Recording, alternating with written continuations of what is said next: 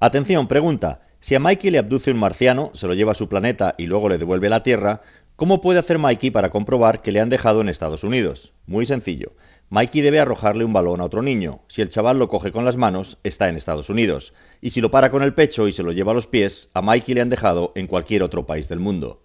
Esta ocurrencia se le pasa por la cabeza al cóndor, que ha traído a su nieto a ver jugar a David Villa al Yankee Stadium.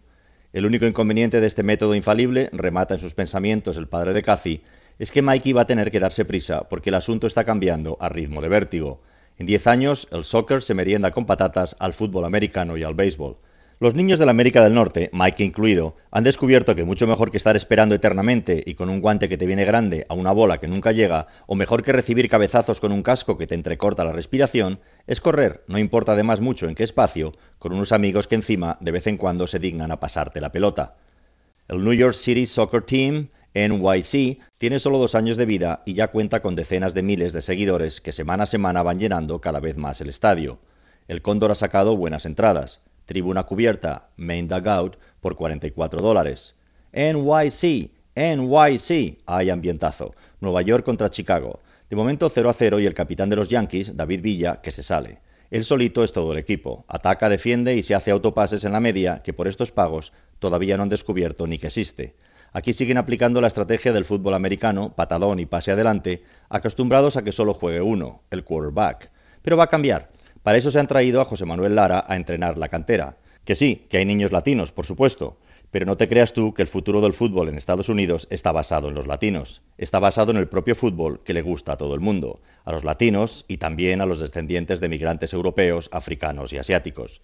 El último mundial lo ha cambiado todo y por eso este curso en el colegio de Mikey, el entrenador de béisbol se las ha visto y deseado para formar equipo, cuando hace tan solo dos temporadas tenía que dejar a muchos aspirantes fuera. A Lara, que estuvo entrenando a los pequeños del Rayo y luego durante cuatro años a los del Madrid, le acaba de fichar el Manchester para su filial norteamericana. Así que por las tardes se entrena en Westchester y por las mañanas se chupa en Astoria, Academia de Inglés, para aprender el idioma en el que se expresan la mayoría de sus pequeños jugadores. Yankee Stadium, el Bronx, Nueva York, capacidad 54.000 espectadores, media entrada. La banda del equipo sopla con fuerza sus instrumentos de viento y cuela sus notas entre los gritos de los vendedores de cerveza y chocolate caliente, 5 grados a la sombra. Mikey disfruta como un loco del partido. Su abuelo se ofrece a comprarle unos chicken nuggets, pero el niño no puede tragar más. Ya le advirtió el cóndor cuando le recogió en casa para pasar el fin de semana juntos que iban a comerse la ciudad, que lo mejor de Nueva York eran sus restaurantes y que se trataba de un viaje gastronómico. De momento, para que te hagas una idea, hoy han almorzado dos veces, a las 11 en Chinatown y a la una en Little Italy.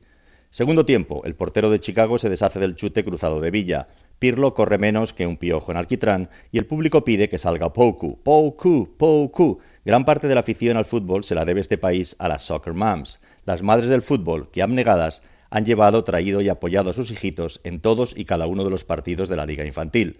Por eso en el graderío del Yankee Stadium, aparte del habitual hincha enconado que pone a parir al árbitro, Referee, you're a bitch, se escuchan comentarios elegantes como el de la mujer que se sienta detrás de los Donahue y que le grita así al defensa que acaba de meterle los tacos al striker español. Stop pushing from behind, that's no nice. Deja de empujar por detrás, eso no se hace. El cóndor observa a su nieto brincar en el asiento y le sonríe en un intento de sobrellevar la pena que ambos comparten. Él, la pérdida de una hija, Mikey, la ausencia de una madre. Y entonces se acuerda del lema que preside los archivos históricos de Washington. El pasado es solo un prólogo. Y luego piensa en el ofrecimiento que ha hecho su yerno, José Julio, de invitar a toda la familia a hacerse el camino de Santiago este verano. ¿Para encontrarnos a nosotros mismos? le preguntó con cierta ironía el cóndor. No, le repuso José Julio, para que podamos comprobar que no nos hemos perdido.